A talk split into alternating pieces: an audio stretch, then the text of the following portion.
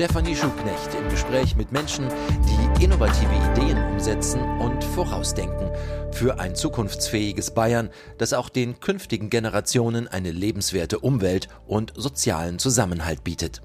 Als Sprecherin für Startups und Gründerszene der Grünen Fraktion Bayern lade ich spannende Persönlichkeiten zum Gespräch ein, die uns heute schon Lösungen für morgen aufzeigen.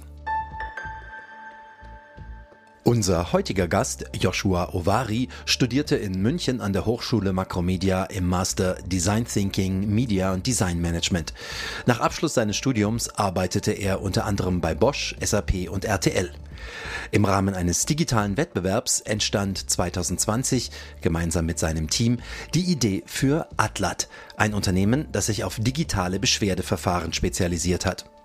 Die Gründung folgte dann im Mai 2022, unterstützt durch ein Exist-Stipendium. Bei Atlat ist Joshua vor allem für Design, User Experience, Marketing und Sales verantwortlich und hat damit seine Passion zum Beruf gemacht. Er selbst bezeichnet sich als Social Entrepreneur und Fairness Advocate. Immer noch leben und arbeiten Millionen Menschen auf der Welt unter katastrophalen Bedingungen, weil soziale Mindeststandards, die die Arbeitsbelastung, Arbeitssicherheit sowie Kinder- und Zwangsarbeit betreffen, einfach missachtet werden. Die unglaubliche Zahl von 79 Millionen Kindern arbeiten nach aktuellen Zahlen weltweit unter ausbeuterischen Bedingungen, in Textilfabriken, Steinbrüchen oder auf Kaffeeplantagen, auch für unsere Produkte. Das muss sich dringend ändern Daher hat die Bundesregierung vor kurzem das Sorgfaltspflichtengesetz, auch bekannt unter dem Namen Lieferkettengesetz, beschlossen. Ab 1. Januar 2023 schafft dieses den notwendigen rechtlichen Rahmen, um die Wahrung der Menschenrechte in globalen Lieferketten sicherzustellen. Um allerdings die Einhaltung des Gesetzes zu gewährleisten und die Aktivitäten überprüfbar zu machen, braucht es die technischen Mittel und die notwendige Software dazu. Hier kommt Atlat ins Spiel, dessen Mitgründer heute bei uns ist. Das Startup Atlat hat eine Software entwickelt, die es ArbeitnehmerInnen über die gesamte Lieferkette hinweg ermöglicht, über ein digitales Beschwerdesystem anonym Missstände, Probleme und Rechtsverletzungen zu melden. Wie genau das Ganze umgesetzt wird, wird uns Joshua von Atlat heute erklären. Also hallo Joshua, schön, dass wir uns wiedersehen. Das letzte Mal saßen wir gemeinsam im Impact Hub in München, heute digital zusammengeschaltet. Ich freue mich schon total auf unser Gespräch. Es geht heute um dein Startup, um euer Startup Atlat. Ähm, zuerst mal, wer steckt denn eigentlich hinter Atlat und äh, wie seid ihr als Team, wie habt ihr euch da zusammengefunden? Ja, hallo Stefanie, freut mich total, heute hier sein zu dürfen. Genau, wir bei Atlat, wir haben uns tatsächlich 2020, noch vor der äh, Pandemie am Anfang des Jahres, bei einem digitalen Wettbewerb kennengelernt der wurde damals unter anderem von McKinsey und Bertelsmann und verschiedenen Firmen organisiert. Und da ist uns halt aufgefallen, dass wir zum einen total gut zusammengearbeitet haben und auch irgendwie komplementäre Skills mitbringen, um ein digitales Produkt zu erarbeiten.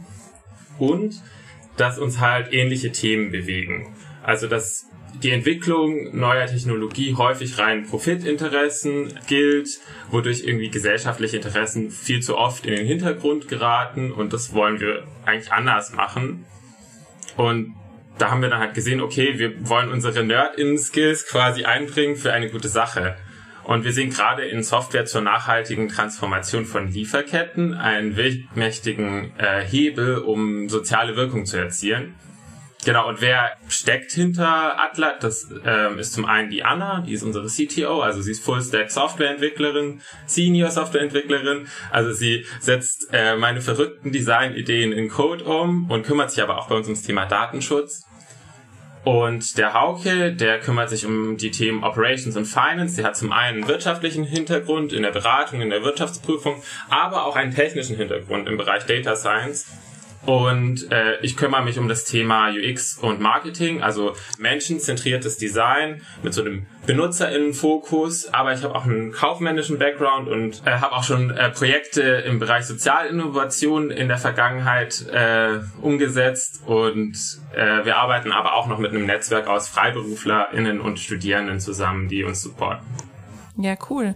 Und wie kamt ihr jetzt genau auf die Idee, äh, von Atlat. Also ich meine, ich habe es ja vorher schon ein bisschen vorgestellt. also Lieferketten-Thematik und dafür eine digitale Beschwerdesoftware. Wie kamt ihr auf die Idee? Habt ihr da irgendwie persönlichen Bezug zu dem Thema? Wie seid ihr da drauf gekommen? Ja, also wie vorhin schon gesagt, das eine ist natürlich, dass wir gesehen haben, okay, wir wollen eigentlich Technologie für eine gute Sache einsetzen, weil Technik viel zu oft einfach nur für Komfortprobleme entwickelt wird, reine Profitinteressen. Und wir haben uns so das Thema soziale Gerechtigkeit da so ein bisschen auf die Fahne geschrieben. Und dabei ähm, ist gleichzeitig im Jahr 2020 äh, gab es viel Diskussion rund um das Thema Lieferkettengesetz äh, und generell Gerechtigkeit in Lieferketten. Und äh, da ist uns eben aufgefallen, okay, da braucht es definitiv digitale Ansätze, um das Problem für alle Beteiligten gut zu lösen. Das heißt, für alle StakeholderInnen, also Interessensgruppen, sowohl die ArbeiterInnen als auch die Fabriken, als auch die Marken und Firmen, die dort produzieren. Eigentlich braucht jeder irgendwie eine Verbindung, die digital ist und die gut funktioniert und die den Prozess gut gestaltet. Und äh, so sind wir darauf gekommen. Ja. Jetzt ähm, ist es ja so, ich weiß nicht, du verfolgst es ja wahrscheinlich auch gerade, ähm, in der Bundesebene, jetzt kurz bevor dieses Gesetz in Kraft tritt, wird wieder äh, Lobbyarbeit gemacht, damit es doch noch nicht so äh, scharf gestellt wird. Äh, wie geht's euch damit? Also es steht jetzt nicht auf der Liste unserer Fragen, aber ich, äh, es ist einfach was, was mich total ärgert, dass man eigentlich was, was so lang vorbereitet ist und wo eigentlich alle immer gesagt haben, es darf nicht nochmal ein neues äh, Rana Plaza passieren und so und dass man jetzt jetzt wieder anfängt, das zu hinterfragen. Ja, ich finde das äh, persönlich natürlich auch schade und auch irgendwie wenig nachvollziehbar, weil, wie du schon gesagt hast, es wurde schon viel Aufwand in die in dieses Gesetz gesteckt und eben nicht nur ähm, von der politischen Ebene, auch von den Unternehmen, die sich darauf vorbereitet haben. Und die Idee ist ja auch für Unternehmen so ein Level Playing Field zu schaffen. Also das heißt, ähm, dieser Begriff wird immer benutzt in der Diskussion. Das heißt quasi gleiche Wettbewerbsbedingungen für alle MarktteilnehmerInnen. Im Klartext, alle Unternehmen, die an dem Thema arbeiten und die Waren produzieren, haben dieselben Bedingungen, wenn es um Nachhaltigkeit, Lieferkette, Menschenrechte geht. Und dadurch sind diejenigen, die sich besonders viel Mühe geben, nicht mehr so benachteiligt. Und das sollte ja eigentlich auch im Interesse von jedem sein, dass das der Fall ist. Zusätzlich ähm, finde ich es auch nicht nachvollziehbar, weil ja immer dieses Argument mit der Krise kommt, dass es jetzt ja wirtschaftlich eine schwierige Situation ist für viele Unternehmen. Das stimmt natürlich, aber Corona hat uns doch eines gelernt, dass resiliente Lieferketten und gut transparente Lieferketten ja wirklich ein Marktvorteil sind, auch für Unternehmen. Also auch, eigentlich muss das auch aus der unternehmerischen Sicht im Interesse äh, jedes Unternehmers, jeder Unternehmerin sein, dass die Lieferketten transparent und nachverfolgbar sind. Also ich, äh, ich hoffe auch, dass sozusagen da die Ampel standhaft bleibt und sich jetzt sozusagen nicht den Schneid abkaufen lässt, auf jeden Fall. Und vielleicht ist mal ganz konkret, ihr habt ja auch einen Ankerkunden. Vielleicht magst du uns mal erzählen, wie die das jetzt einschätzen. Also ich meine, die haben ja sicher euch auch beauftragt, weil sie sehen, dass euer Produkt super ist. Haben die Zweifel jetzt sozusagen, weil diese Debatte nochmal losgeht oder sagen die, nee, wir wollen weitergehen und genau. Genau, also wir sind total stolz darauf, dass wir in einer Zusammenarbeit mit dem äh, Rucksackexperten und äh, Schlafsackpionier Deuter zusammenarbeiten. Ich glaube, jeder, der ähm, sich für Outdoor oder fürs Wandern interessiert, hat schon mal einen Deuter Rucksack gesehen. Und bei denen ist es tatsächlich so, dass sie gerade gar nicht unter das Lieferkettengesetz fallen, sondern dass sie das auch aus einer, ich würde mal sagen, intrinsischen Motivation sich auch um das Thema kümmern, auch äh, sich die tiefere Lieferkette anschauen mit Atlat. Das heißt nicht nur ähm, im Tier One, also äh, bei direkten Zuliefererbetrieben mit Atlat zusammenarbeiten, sondern auch in der tieferen Lieferkette und das finden wir natürlich total spannend auch. Und das zeigt aber auch, dass das eigentlich ein Commitment ist, was über diesen gesetzlichen Rahmen hinausgeht. Daher, mh, hm, ja, ist die Debatte natürlich äh, jetzt nicht ganz so relevant, die im Bundestag da äh, gerade passiert. Für, für die, glaube ich, ja. Ja. Magst du uns mal einfach nochmal beschreiben, was eure Software macht. Also jetzt eben an dem Deuter-Beispiel sehr gerne auch, wie ist sie eingesetzt und was ist der Mehrwert für die ArbeiterInnen vielleicht auch in der äh, Fabrik, die dann irgendwo in, keine Ahnung, Thailand oder wo auch immer ist. Also unser Produkt besteht eigentlich aus zwei Teilen. Auf der einen Seite bieten wir einen Chat, der ähm, für eine Beschwerdeführung ist. Also es kann entweder online sein oder auf unserer Webseite und oder eine Schnittstelle zu einem digitalen Messenger, zum Beispiel WhatsApp, der ArbeiterInnen durch die Einreichung einer Beschwerde führt. Also eine Beschwerde über einen Missstand, wie zum Beispiel fehlende Zahlungen, aber auch Kinderarbeit oder Belästigung können äh, Beispiele für solche Missstände sein. Ziel der Sache ist, warum wir das digital machen, vor allem die Zugangsbarrieren für die ArbeiterInnen zu reduzieren. Das heißt, eine einfache Sprache dafür zu verwenden, ähm, das in der lokalen Sprache oder in den lokalen Sprachen anzubieten und Kanäle zu nutzen, die schon bekannt sind. Also auch eine Anpassung an den kulturellen Kontext zu bieten. Diese Chat-Interaktion wird dann automatisch übersetzt und äh, die ArbeiterInnen können dabei auch anonym bleiben, wenn sie möchten. Und andererseits, neben diesem Chat, bieten wir eine Plattform, um die Beschwerden mit allen erforderlichen StakeholderInnen zu verwalten und zu lösen. Also allen relevanten Interessensgruppen, wie zum Beispiel NGOs, mit Betriebsräten, also Workers Councils oder auch mit AnwältInnen, aber eben auch mit der Fabrik oder mit der beschwerdeführenden Person selbst. Und beschwerdebearbeitende Personen, zum Beispiel CSA-ManagerInnen, werden dann Schritt für Schritt durch die Überprüfungs- und Lösungsprozesse der Beschwerde geführt und können auch automatisch Reports erstellen mit wenigen Klicks, äh, was ja auch vom Gesetz gefordert wird. Das macht also die ganze Arbeit auch effizienter für die beschwerdebearbeitenden Personen. Ja. Okay. Wie kann ich mir das vorstellen, dass sich eine, mit eine Arbeiterin anonym beschwert. Also du hast gesagt WhatsApp, da kann es ja wohl dann nicht ihr eigenes Handy sein, wenn sie das darüber einreicht. Wie habt ihr euch das überlegt? Genau. Also es ist so, dass wir die ähm, die Möglichkeit geben, natürlich den Namen mit anzugeben in der Beschwerde, weil es in manchen Sinn, äh, in manchen Fällen Sinn macht, den Namen anzugeben, wenn es eine sehr persönliche Beschwerde ist. Also wenn eine Arbeiterin zum Beispiel sagt, okay, ich habe ähm, meinen Mutterschaftsurlaub nicht bekommen äh, oder ähm, bei mir speziell äh, wurde das Gehalt nicht überwiesen. Das geht, äh, da geht die Lösung ja gar nicht anonym. Gleichzeitig, selbst wenn der Name angegeben wird, zeigen wir den nicht sofort an, sondern erst nach einem Prüfprozess macht es wirklich Sinn, den Namen anzuzeigen, damit ArbeiterInnen vor Repressalien geschützt werden. Wir äh, geben aber auch die Möglichkeit, eine Beschwerde anonym zu verfassen. Das heißt, dass der Name nicht, äh, nicht angegeben wird von den beschwerdeführenden Personen. Damit diese aber in Kontakt bleiben können und Rückfragen beantworten können von den äh, Beschwerde bearbeitenden Personen wiederum, geben wir einen Code aus, einen alphanumerischen Code, der individuell für diese Beschwerde erstellt wird und der quasi ermöglicht, dass man in Kontakt bleibt.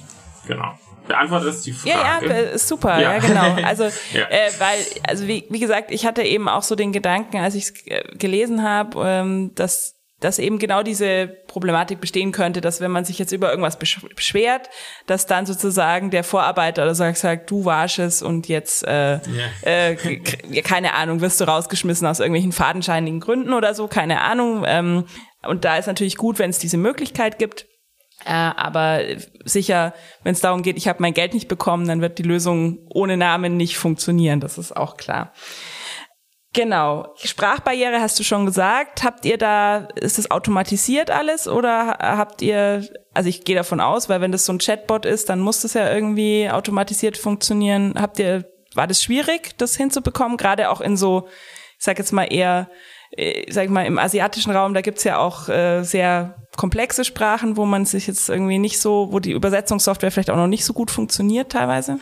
Genau. Ähm, wir arbeiten für den Chatbot äh, tatsächlich mit einer manuellen Übersetzung. Also die Fragen im Chat, die sind ja quasi standardisiert. Die werden manuell von Profi-ÜbersetzerInnen übersetzt. Und dann in den Rückfragen und auch bei der Übersetzung der Beschwerdenachricht arbeiten wir mit Übersetzungssoftware zusammen. Und das funktioniert tatsächlich erstaunlich gut. Also wir haben das auch getestet. Das ist dieser UX-Ansatz auch. Alles erstmal testen, bevor man es dann ausrollt. Wir haben das mit Vietnamesisch, mit Bengali und mit Urdu auch getestet. Und auch teilweise in längeren Texten haben dann die Profi-ÜbersetzerInnen kaum Änderungen gehabt. Und wenn, dann waren es eher Grammatikthemen, mhm. teilweise auch Stilfragen. Der Kontext ist aber klar geworden. Das heißt, diese Übersetzungssoftware, die bietet natürlich keine hundertprozentig perfekte Übersetzung, aber eine, die auf jeden Fall die Möglichkeit gibt, dass man sich verständigen kann in, äh, mit einem Kontext, der auf jeden Fall durchscheint, auch durch einen vielleicht grammatikalisch nicht ganz so schön übersetzten Satz. Jetzt ist es ja so, ihr habt ja eben ein Geschäftsmodell, das jetzt eben einen sozialen Ansatz mitbringt, den war ja auch euer grundsätzliches Ziel. Hattet ihr da Schwierigkeiten, also in der Anlaufphase Geld zu bekommen? Wie seid ihr damit umgegangen? Ich weiß, ihr habt eine Exist-Förderung bekommen, weil ihr ja ein digitales Geschäftsmodell habt. Ne? Da passt man ja wieder rein. Insofern, das ist schon mal sicher gut gewesen. Aber was gab es noch für Unterstützung, die ihr genutzt habt? Genau, ähm, die Exist-Förderung ist ja quasi für äh, ist ein Gründerinnenstipendium für ähm, Teams mit Studierenden, hm, für Gründungsteams. Und das ist auf der einen Seite natürlich sehr wichtig, äh, weil es eine Mischung aus einem Stipendiumsgehalt für die GründerInnen ist und aber auch sachliche, äh, sachbezogene Ausgaben ermöglicht, wie Coachings oder eben Sachmittel wie Computer oder je nachdem, was man eben als äh, Gründungsteam braucht. Das hält einem den Rücken frei und das gibt einem auch die Möglichkeit, komplexe Themen gut durchzudenken und auch zum Beispiel selbstbestimmt ans Thema Finanzierung zu gehen und sich da auch einen guten Plan zu entwickeln. Gleichzeitig habe ich schon den Eindruck, dass Sozialunternehmertum da nicht ähm, das äh, nicht so arg mitbedacht wird und gerade äh, bei vielen Förderungen ist es so, dass eben mh, hm, viele Stichworte aus der Digitalwirtschaft theoretisch sehr viel höher bewertet werden als der soziale Impact. Also wir haben auch in vielen verschiedenen Hackathons teilgenommen, teilweise auch gewonnen, unter anderem auch vom äh, BMWK, also Bundesministerium für Wirtschaft und Klimaschutz, aber auch von verschiedenen Firmen wie Chibo, wie äh, Expert AI oder einem anderen amerikanischen Softwarehersteller, äh, Telerik, Kendo UI. Und da ist uns schon aufgefallen, dass wir da oft aus der Reihe getanzt sind und dass man das auch gut verargumentieren muss, wieso jetzt die soziale Wirkung und was ist da der Gedanke dahinter. Und da würde ich mir schon oft wünschen, gerade auch bei staatlichen Förderungen, dass das noch viel mehr mitbedacht wird von Anfang an, dass GründerInnen sich nicht nur einem, einem technischen Thema oder einem profitorientierten Thema, sondern auch einem Thema mit sozialer Wirkung vielleicht verpflichten. Ja, also ich fände es auch total wichtig. Wir haben auch die Forderung, dass wir in diesen staatlichen Programmen äh, diese Nachhaltigkeitskriterien einfach stärker auch noch mit einbeziehen. Und ihr schreibt ja auch auf eurer Website äh, Nachhaltigkeitsziele 18 und 12. Vielleicht magst du zu diesen drei nochmal was sagen, weil ich glaube, nicht allen sind die Nummern so geläufig. Und äh, wie prägt es eure Arbeit auch? Genau, also diese Nachhaltigkeitsziele, die sind ja von den Vereinten Nationen quasi ähm, Social äh, Sustainable Development Goals. Und da wird Sustainability eben nicht nur aus einer ökologischen Perspektive betrachtet, sondern aus einer sozialen Perspektive auch. Ich glaube, dass äh, unser Thema mit sozialer Nachhaltigkeit zu tun hat, liegt ja irgendwie auf der Hand. Wir wollen eben nach und nach Unternehmen dabei unterstützen, Arbeitsbedingungen zu verbessern, verbessern und eigentlich auch über rechtlichen Rahmen, Rahmenbedingungen hinaus und gleichzeitig auch das Problembewusstsein bei ArbeiterInnen stärkern und auch eine Mentalität fördern, dass Menschenrechtsverletzungen eben ein No-Go sind und dass dagegen was getan werden kann. Und ähm, dieses SDG Nummer 8, also das achte Ziel, das dreht sich quasi um das Thema menschenwürdige Arbeit und Wirtschaftswachstum. Da sehen wir auf jeden Fall, dass unser Ansatz unterstützt, diese menschenwürdige Arbeit schrittweise entlang globaler Lieferketten zu etablieren. Und da ist vor allem das Unterziel 8.8 für uns besonders wichtig, was eben den Schutz der Arbeitnehmerinnenrechte äh, fördert und vor allem auch die äh, Arbeitssicherheit.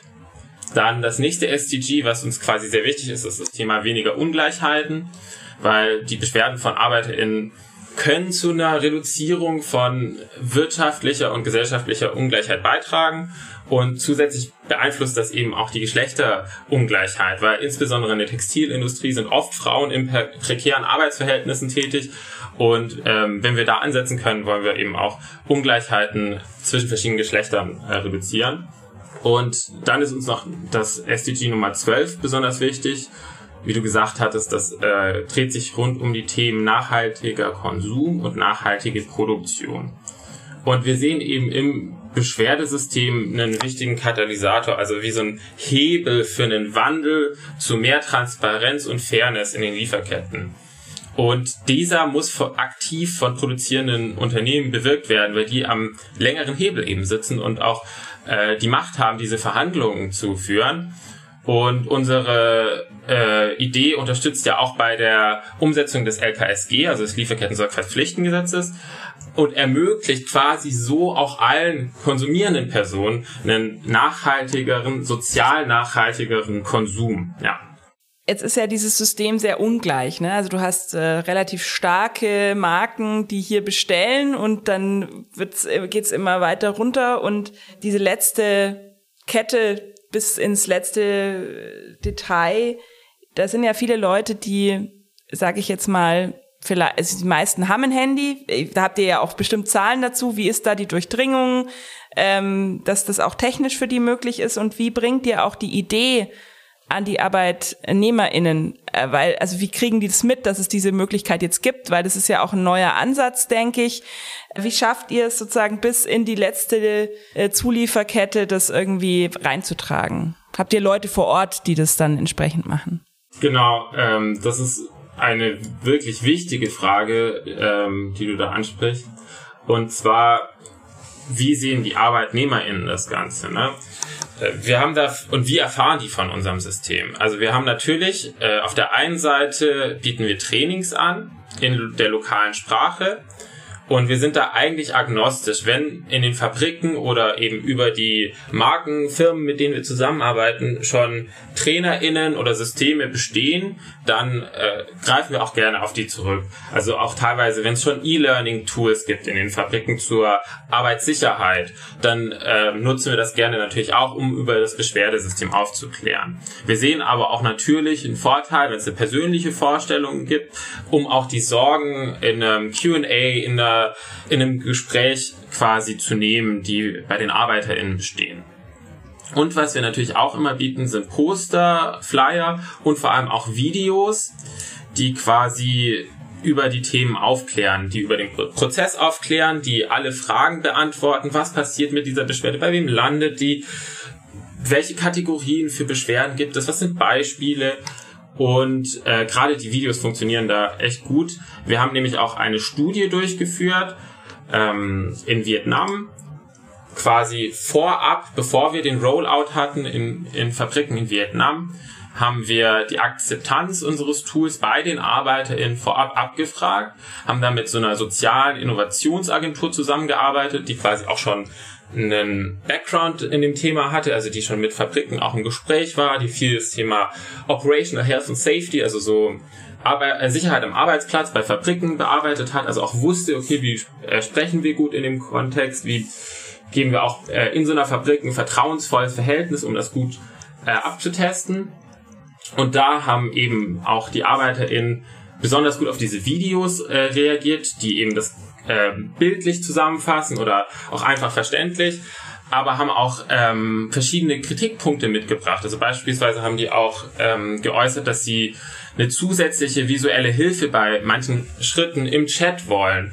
Und infolgedessen haben wir dann quasi auch ähm, die eher erklärungsbedürftigen Themen im Chat zusätzlich mit so animierten ähm, Illustrationen unterstützt. Also mit so GIFs, die das ein bisschen einfacher machen. Und äh, zum Beispiel diese Sache mit diesem alphanumerischen Code, damit man anonym bleibt, was passiert mit dem Code, okay, ich muss den notieren, dass das nochmal irgendwie auch gehighlightet ist. Und das ist auch in der Zukunft unser Ziel, immer ähm, wenn wir in neuen Ländern unser System ausrollen, diese Anliegen und Rückmeldungen von den ArbeiterInnen abzufragen und auch wirklich so einen Test durchzuführen und unsere Software wirklich danach auch auszurichten. Also auch nicht zu, ähm, ja, zu behaupten, dass es anders ginge, dass man so eine One-Size-Fits-All-Lösung anbieten kann, sondern wir sehen wirklich den Bedarf, das jedes Mal auch wirklich zu testen. Genau. Wie lange hat's denn gedauert von eurer Idee in diesem Wettbewerb, bis dann die Software tatsächlich äh, in Betrieb genommen worden ist und lief. Wie lang war da der Zeitraum ungefähr? Genau, das waren, äh, ja, das hat eine ganze Weile gedauert. Wir haben uns ja quasi Anfang 2020 kennengelernt und haben in dem Wettbewerb tatsächlich erstmal an anderen Ideen und Projekten gearbeitet, die über diesen Wettbewerb reinkamen. und äh, wollten dann aber quasi nicht aufhören, äh, miteinander zu arbeiten, haben gesagt, okay, wir äh, uns treiben dieselben Themen an, wir wollen Technik für eine gute Sache nutzen und äh, haben dann im August 2020 eigentlich mit so Hackathons angefangen und wurden dann auch in so einem äh, Incubator-Programm aufgenommen, äh, Climate Founders, wo es vor allem aber auch um ökologische Nachhaltigkeit ging. Und da sind wir dann eigentlich so auf die Idee gekommen, hey, äh, bei diesem Beschwerdesystem sehen wir ein Problem, was eigentlich digital gut gelöst werden muss und wo wir auch alle ähm, Interesse daran hätten, das gut zu bearbeiten. Und das war quasi die erste Idee und die haben wir dann eben auch mit Personen aus der Textilindustrie abgetestet, äh, haben gefragt, okay, wie würdet ihr das gestalten und haben dann den ersten MVP bearbeitet und erstellt, das, das erste kleine, ähm, den Produktprototypen quasi, um dann im Mai diesen Jahres, also 2022 zu gründen. Und äh, ja, das war natürlich eine äh, lange Reise mit verschiedenen Steps, äh, die dahin geführt hat. Und bis dahin, äh, bis, also bis zu dieser Gründung 2022 ist eigentlich noch schon viel Vorarbeit passiert. Also diese ganzen Konzeptfragen, die ganzen Tests, die man oft vergisst, ne, diese Vorarbeit, die gehört auf jeden Fall bei der Gründung äh, mit dazu. Genau. Gab's, also ihr habt ja sicher auch äh, Analyse gemacht, wen gibt's sonst noch da in dem auf dem Markt? Äh, gab's irgendwas Vergleichbares? Habt ihr sozusagen jemand gefunden, der an ähnlichem arbeitet? Und was ist sozusagen jetzt euer Unique Selling Point, falls es jemand anderen gibt? Ja, äh, das ist auch eine sehr wichtige Frage natürlich, weil äh, wir wollten das natürlich, äh, als wir das 2020 angefangen haben, auch besser machen als andere und haben uns auch überlegt, okay, wie passiert das Ganze denn aktuell und haben da eben auch eine sowohl eine Desk Research, also eine Online-Recherche gemacht, als auch ähm, tatsächlich mit ArbeiterInnen, aber auch mit Modemarken gesprochen und uns äh, sind vor allem vier Alternativen hauptsächlich äh, aufgefallen, die es gibt beim Thema Beschwerde, äh, Beschwerdesysteme. Die eine ist, dass Ombudspersonen in den Fabriken installiert sind. Das heißt, es könnte zum Beispiel ein Line-Manager sein oder einfach eine Kontaktperson, bei der man sich über Missstände beschweren kann. Ich glaube, da liegen die Probleme auf der Hand. Da gibt es eine große Vertrauensbarriere. Die Anonymität der ArbeiterInnen kann nicht äh, gewährleistet werden. Daher sehen wir eigentlich, dass diese Lösung nicht ganz so gut ist. Die andere Lösung, die man auch manchmal sieht, das sind Briefkästen also so Letterboxes, die in den Fabriken aufgestellt werden und in die kann quasi eine Beschwerde abgegeben werden. Auch das ist ziemlich fehleranfällig. Beschwerden gehen da sehr schnell mal verloren. Das ist auch eigentlich ineffizient für alle Beteiligten. Also wie ähm, arbeitet man an diesem Brief, an dieser Briefbeschwerde? Wie kommuniziert man darüber? Und da gibt es auch tatsächlich Horror-Stories, ich glaube aus Pakistan, wo in den Fabriken Kameras installiert waren und man quasi die Fertigungslinie gefilmt hat, aber eben auch gesehen hat, wer äh, beschwert sich über rein. diesen Briefkasten, genau. Und wenn das einmal bekannt ist bei ArbeiterInnen, dann nutzt das auch keiner mehr. Die dritte Möglichkeit, die es gibt, das sind E-Mails. Das passiert, passiert tatsächlich immer noch ziemlich häufig, dass ähm, Firmen E-Mails auf eine äh, Fabrikwand klatschen quasi. Hier könnt ihr euch beschweren. Ist ja auch nachvollziehbar, weil das ist auch ziemlich einfach für die Firmen. Da sprechen aber auch ein paar Gründe dagegen. Weil zum einen ArbeiterInnen nicht immer E-Mail-Adressen haben, die verwenden E-Mails teilweise gar nicht. Das ist uns auch in persönlichen Gesprächen in Vietnam nochmal aufgefallen, aber auch in Pakistan beispielsweise. Selbst wenn sie ein Smartphone haben, nutzen sie oft eher Messenger-Dienste, um zu kommunizieren. Und der eigentlich viel wichtigere Punkt ist, dass E-Mails jegliche Guidance vermissen. Das heißt, es gibt so viele Sorgen und Fragen, die nicht beantwortet werden. Wie muss diese Beschwerde gestaltet sein? Welche Daten müssen da rein? Welche Daten dürfen da gar nicht rein, damit ich keine Repressalien als Arbeiterin befürchten muss? All diese Fragen werden hm, bei diesen E-Mails nicht beantwortet und daher ist diese Lösung nicht wirklich accessible oder zugänglich. Und die vierte Lösung, die wir aktuell oft sehen, das sind Hotlines. Die haben in meiner persönlichen Einschätzung auch ihre Daseinsberechtigung irgendwo, aber auch die sind oft nicht wirklich zugänglich. Und das auch aus verschiedenen Gründen. Der erste Grund, der schon dagegen spricht, das ist, sind die Kosten für den Anruf tatsächlich. Allein das ist eine Barriere für viele ArbeiterInnen, sich bei einer Beschwerde-Hotline zu melden. Und es gibt so viele Sorgen, die auch nicht adressiert werden. Mit wem spreche ich da? Wird die Beschwerde aufgezeichnet? Will ich mit einer wildfremden Person über ein potenzial traumatisches Thema sprechen?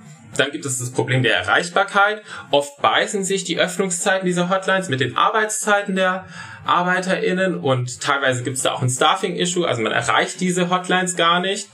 Und die Sprachen werden auch nicht wirklich konsequent durchdacht. Teilweise werden die Hotlines nur in Englisch angeboten. Das ist wirklich überhaupt nicht zugänglich. Und selbst wenn sie in der lokalen Amtssprache angeboten werden, wird vergessen, dass ArbeiterInnen in prekären Arbeitsverhältnissen oft MigrantInnen sind, gerade in der Textilindustrie. Und die MigrantInnen sind oft die vulnerabelsten Gruppen, die dieses Beschwerdesystem am nötigsten hätten und werden überhaupt nicht äh, in dieser Hotline abgedeckt. Und ähm, ja, das spricht einfach gegen diese vier Alternativen. Mhm. Ähm, und bei den äh, digitalen Tools, die es gibt, da gibt es natürlich auch welche, die kommen aber oft aus einem anderen Gedanken, um ehrlich zu sein. Also teilweise eher aus diesem wirklichen Rechts-Compliance-Gedanken. Und das zum Beispiel das Thema mit dieser äh, Verfügbarkeit, Einfachheit und dieser ArbeiterInnen-Fokus, äh, also Design für die ArbeiterInnen, das wird gar nicht so mitbedacht, sondern es wird teilweise viel mehr für die Firmen äh, designt.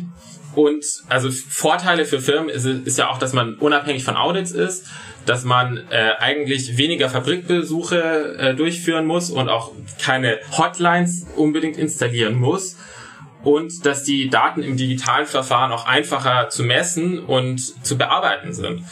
Und auch diese Generierung äh, des jährlichen Berichtes, der quasi vom LKSG gefordert wird. Und wir sehen da halt auch teilweise Excel-Sheets als Lösung für die Firmen. Man hat auf der einen Seite vielleicht ein digitales Tool äh, bei den Wettbewerbern quasi in unserem Bereich und auf der anderen Seite dann aber Excel-Sheets und das ist ja meiner Meinung nach auch nicht die optimalste Lösung, weil es ja doch sehr sensible Daten sind und in so einem Excel-Sheet geht schnell mal was verloren, da geht schnell mal was unter. Aber per se freuen wir uns natürlich, dass viele Leute an dieser äh, an diesem Problem arbeiten, weil das können wir nicht alleine lösen. Ähm, Gerade in der Textilindustrie gibt es so viele Probleme, da braucht es viele kluge Köpfe, die sich dem Thema widmen. Aber uns ist halt vor allem, also drei Punkte eigentlich wichtig. Die Benutzerinnenfreundlichkeit für alle Parteien, also UX für die beschwerdeführenden Personen, aber auch für die beschwerdebearbeitenden Personen, aber auch andere Stakeholder in wie NGOs oder Betriebsräte mitzudenken dann der Arbeiterinnenfokus, also diese Research und Tests vor Ort, das macht halt eben auch nicht jeder. Und wir wollen einfach den Kontext verstehen, wir wollen Vertrauen schaffen und diese Zugangsbarrieren senken. Und was uns auch ganz wichtig ist, ist auch die tiefere Lieferkette sich anzusehen und auch das anzubieten, auch wenn das nicht gerade vom Gesetz direkt gefordert wird, indirekt schon, aber nicht direkt, wollen wir auch das anbieten, weil wir sehen, dass das einfach auch äh, einen großen Hebel für eine gute Wirkung hat. Jetzt hast du eben gesagt, euer Anker ist Deute aktuell, mit äh, die auch viel weitergehen, als das gesetzlich vorgeschrieben ist. Ihr seid aber schon hauptsächlich in der Textilindustrie aktuell unterwegs. Äh. Und plant ihr das irgendwie auch zu erweitern oder sagt ihr, im Textilbereich ist noch so viel zu tun, da seid ihr die nächsten 20 Jahre erstmal beschäftigt und dann äh, schaut's ja mal weiter? Genau. Ähm, wir sind tatsächlich aktuell hauptsächlich in der Textilindustrie unterwegs. Das hat folgenden Grund. Ähm, wir sehen in der Textilindustrie auf der einen Seite sehr viel manuelle Arbeit, die auch oft in verschiedenste Länder ausgelagert wurde. Und damit ging auch viel Ausbeutung einher. Und geht nach wie vor sehr viel Ausbeutung einher. Und daher sehen wir da einen großen Bedarf und gleichzeitig besteht in der Textilindustrie durch so furchtbare Tragödien wie den Kollaps der Fabrik Rana Plaza vor circa zehn Jahren, wo ja quasi mehr als tausend Leute quasi lebendig begraben wurden, das, das war so ein Wake-up-Call auch für die Textilindustrie. Ne, da äh, gab es viel Proteste und da gab es äh, auch eben einen, einen Mindset-Shift bereits da in der Industrie und daher gibt es bei den Textilmarken auch ein Problembewusstsein. Die haben teilweise sich schon Gedanken gemacht, die haben schon Strukturen aufgebaut. Daher sehen wir, okay, das ist gut in der Textilindustrie auch für uns anzufangen. Wir sehen aber, dass das Problem natürlich sich nicht nur auf die Textilindustrie äh, fokussiert und auch das LKSG ähm, adressiert ja generell die Industrie, also nicht nur den Textilsektor. Und wir sind auch schon in Gesprächen gewesen mit verschiedensten Herstellern, also äh, Teeherstellern, Keksherstellern, Elektrogeräte, mit aber auch ähm, der Bauindustrie und also verschiedenste Branchen, Gleichzeitig wollen wir das aber auch Schritt für Schritt natürlich angehen und auch jeden Sektor mit seinen eigenen Problemen gut verstehen und das auch nicht übereilen und ähm, dann eine schlechte Lösung anbieten. Äh, wir sagen, okay, wir wollen jede Industrie gut verstehen, daran auch die Software anpassen, an die Probleme, an die Gegebenheiten. Und daher war jetzt gerade für dieses Jahr erstmal der Fokus die Textilindustrie, können uns aber vorstellen, im nächsten Jahr dann weitere Industrien Schritt für Schritt dazuzunehmen. Ja. Ja, du hast schon gesagt, was sind eure Pläne für die Zukunft? Euer langfristiger Plan vielleicht jetzt nochmal über das kommende Jahr hinaus. Äh, was, wie, wo seht ihr euch so in fünf Jahren? Okay, das sind ja mehrere Fragen in einer Frage. genau. Also unser langfristiger Plan, ähm, das ist auf jeden Fall die Rechte von ArbeiterInnen stärken. Das ist unsere Vision, das ist unsere Mission ist quasi jeder Beschwerde Gehör verschaffen. Das ist quasi das, warum wir das Ganze tun, warum wir so viel ähm, Arbeit und äh, Nerven und Schweiß quasi in diese Sache stecken. Das wollen wir erreichen. Und ähm, wir wollen das aber natürlich noch äh, ausbauen. Also ich kann jetzt nicht genau sagen, welche Schritte genau in, bis in fünf Jahren dazu getan werden, aber ich möchte ein paar Beispiele nennen. Also wir wollen weiterhin noch Zugangsbarrieren senken. Also aktuell bieten wir das ja für Smartphones an, die ganze Sache. Wir wollen das auch für Feature-Phones anbieten. Da sind wir tatsächlich gerade schon in der technischen Implementierung. Wir wollen uns auch das Thema Analphabetismus noch viel besser anschauen. Also wie können wir auch gute Lösungen für Personen schaffen, die nicht lesen und schreiben können und das vielleicht auch technisch abbilden. Wir wollen auch noch zusätzlich äh, das Thema Schulung und ähm, Verständnis über die Rechte von ArbeiterInnen, Capacity Building ähm, besser abbilden, da auch noch mit mehr Institutionen zusammenarbeiten, die da schon Erfahrung drin haben, also zum Beispiel NGOs. Und wir wollen auch ein Netzwerk aufbauen von lokalen Complaints-HändlerInnen, also von ähm, BeschwerdebearbeiterInnen oder äh, Supportern äh, in Beschwerdebearbeitungsprozess, auf die quasi Marken oder Firmen auch zurückgreifen können, äh, wenn sie einen Support brauchen, weil wir empfehlen das tatsächlich auch. In vielen Fällen braucht es eben diesen kulturellen Kontext auch ähm, mit Personen vor Ort, die sich gut mit dem Thema rechtlich, aber kulturell und einfach auch dieses soziale Gefüge gut verstehen. Da wollen wir auf jeden Fall ein Netzwerk aufbauen. Und grundsätzlich natürlich, wie gesagt, an Atlat auch in anderen Industrien anbieten und unser Ziel auch da gesehen und verstanden zu werden. Also, dass wir es quasi gescheit machen wollen. Also, dass wir äh, das ordentlich abbilden wollen und uns die Anonymität und aber auch diese Akzeptanz von den ArbeiterInnen am Herz liegt und grundsätzlich auch diese BenutzerInnenfreundlichkeit oder äh, User Centricity grundsätzlich noch systemischer zu denken. Also wirklich alle Interessensgruppen in dieser Liefer in diesem Lieferkettensystem quasi abzudecken. Wir wollen, dass es aber auch verstanden wird, dass es teilweise vielleicht ein Mehraufwand ist, es ordentlich zu machen, aber dass wir sind davon überzeugt, dass es langfristig sich für alle Beteiligten auch auszahlt, mhm. das nicht schnell, schnell, sondern ordentlich mit guten Prozessen abzubilden. Jetzt äh, haben wir lange über Atlat gesprochen, ohne mal drüber zu sprechen, woher der Name kommt. Ich fand das nämlich sehr spannend, weil es ja auch ein sprechender Name ist. Vielleicht magst du uns noch mal kurz zum Schluss erzählen, wie ihr da auf den Namen gekommen seid. Gerne. Also es ist so, dass ich als Eselsbrücke immer sage, Atlat steht äh, für Atlas der einen Überblick über den ganzen Globus gibt äh, für globale Lieferketten mit einem T am Ende für Transparenz. Der Name kommt aber tatsächlich woanders her und zwar äh, liegen meine Wurzeln in Ungarn und in der ungarischen Sprache ist es so, dass Atlazo oder Atlatni Transparenz bedeutet und darüber ist das auch hergeleitet. Wir hatten tatsächlich in den ersten Hackathons als Projekttitel einen ganz anderen Namen, True Colors, aber mit dem haben wir uns da nicht mehr ganz so wohl gefunden und haben gesagt, okay, wir brauchen aber einen Namen, der wirklich dazu passt, zu dem Transparenzthema und so sind wir dann auf Atlat gekommen. Ja, finde ich auch äh, eine tolle Sache, weil das ist ja wirklich das, wofür ihr steht und was ihr, wofür ihr euch einsetzt. Jetzt haben wir schon wieder relativ lang gesprochen und wir kommen eigentlich schon zum Schluss. Insofern würde ich jetzt noch die letzte Frage stellen wollen und zwar, welche Tipps hast du denn für junge UnternehmerInnen oder Startups? Äh, was hättest du denn gern vorher gewusst und was würdest du sagen, was würdest du empfehlen für andere, die vielleicht auch gute Ideen haben? Ja, puh, auch eine sehr schwere Frage, äh, weil ich kann natürlich nicht für alle UnternehmerInnen oder GründerInnen sprechen. Ähm, per se würde ich sagen, sich nicht einschüchtern lassen, einfach mal machen, weil ganz oft hört man auch positives Feedback, boah, das ist ja so mutig, dass du äh, dich dem Thema Startup widmest. Das ist ja auch ein total nettes Feedback, aber oft bringt es einem noch mehr Zweifel hervor, die als man schon eh davor hatte und gerade glaube ich auch, wenn man jetzt nicht aus einer Unternehmerinnenfamilie kommt, sondern vielleicht eher aus einer Arbeiterinnenfamilie, sollte man sich von solchen Sachen nicht einschüchtern lassen. Es braucht vor allem Sozialunternehmerinnen aus allen Bereichen, aus allen äh, verschiedenen ähm, ja, äh, Gruppen aus unserer Gesellschaft und äh, ich würde mich da davon nicht einschüchtern lassen. Und ja, zusätzlich würde ich sagen, egal für welches Unternehmen, da kommt äh, das UX-Thema, testen, testen, testen. Also bevor man irgendwas groß äh, implementiert, bevor man sich zu viel Gedanken macht, mit Leuten sprechen, abfragen, die Prototypen abtesten und äh, das, das spart das spart äh, in der langen Sicht auch irgendwie Fehler, in die man zu viel Gedanken reinsteckt. Das ist auch ein bisschen dieser Design Thinking Ansatz, also früh testen und früh damit auf, auch auf die Schnauze fallen, wenn es sein muss. Aber äh, genau, das würde ich jedem, äh, jeden GründerInnen, ähm, allen GründerInnen äh, auf jeden Fall ans Herz legen.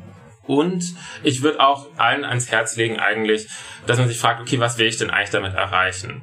Teilweise ähm, hört man ja bei GründerInnen oft, dass ähm, der finanzielle Wohlstand äh, die äh, primäre Motivation ist. Wir haben uns im Leitbild äh, als ersten Punkt äh, aufgeschrieben, wir gründen Atlat nicht, um es wieder zu beenden und dann zu verkaufen. Das ist schon äh, eine diametral andere, an, ein diametral anderer Ansatz als bei vielen anderen Startups. Und ich finde es aber wichtig, sich darüber Gedanken zu machen und das auch im Team zu besprechen. Was sind unsere Motivationen? Und äh, für mich fühlt sich das echt an. Das ist eine harte Reise. Das, ist, das sind viele schwierige Schritte. Man muss erstmal das alles alleine aufziehen mit seinem kleinen Team, wenn man ein eigenes Unternehmen gründet und ähm, sich wirklich Gedanken machen, was will ich mit diesem Thema erreichen, was ist mein Ziel. Und wenn das ein Thema ist, das einen nachts wach hält, äh, wenn man oft daran denkt, wenn man da noch dazu lernen möchte und gerne darüber sich auch austauscht, dann ist es auf jeden Fall das richtige Thema. Und ich glaube, das ist auch die viel nachhaltigere Variante meiner Meinung nach, als primär den finanziellen Wohlstand zu verfolgen. Daher möchte ich auch alle äh, interessierten potenziellen GründerInnen dazu ermutigen, äh, soziale Innovationen zu verfolgen, weil die braucht es dringend und äh, die sind leider nicht äh, allzu oft in der GründerInnen-Szene äh, anzutreffen. Ja, vielen Dank für die tollen Tipps nochmal zu Ende. Und äh, wir, ich habe es ja vorher schon gesagt, ihr seid im Impact Hub in München. Ist auf jeden Fall eine gute Anlaufstelle für alle, die eine Idee haben, die eher bei Social Innovation oder einen äh, sozialen Ansatz hat. Ich hoffe, dass es nicht die einzige Anlaufstelle bleibt. Wir setzen uns auf jeden Fall dafür ein, dass es auch noch andere Gründerinnenzentren gibt, wo Social Entrepreneurs gut unterkommen. Und ähm, ich sag vielen Dank für deine Zeit und für euer Engagement. Ich finde, ihr seid ein tolles Team wünsche euch äh, schon mal an der Stelle frohe Weihnachten und äh, ein gutes neues Jahr. Und wir hören uns äh, das nächste Mal mit einer Gründerin, mit Sandra Westermann, die äh, Superheldin gegründet hat. Da geht's um familienfreundliche Unternehmen, also auch ein eher soziales äh, Unternehmen, äh, das wir da vorstellen werden. Und ich freue mich schon drauf. Tschüss.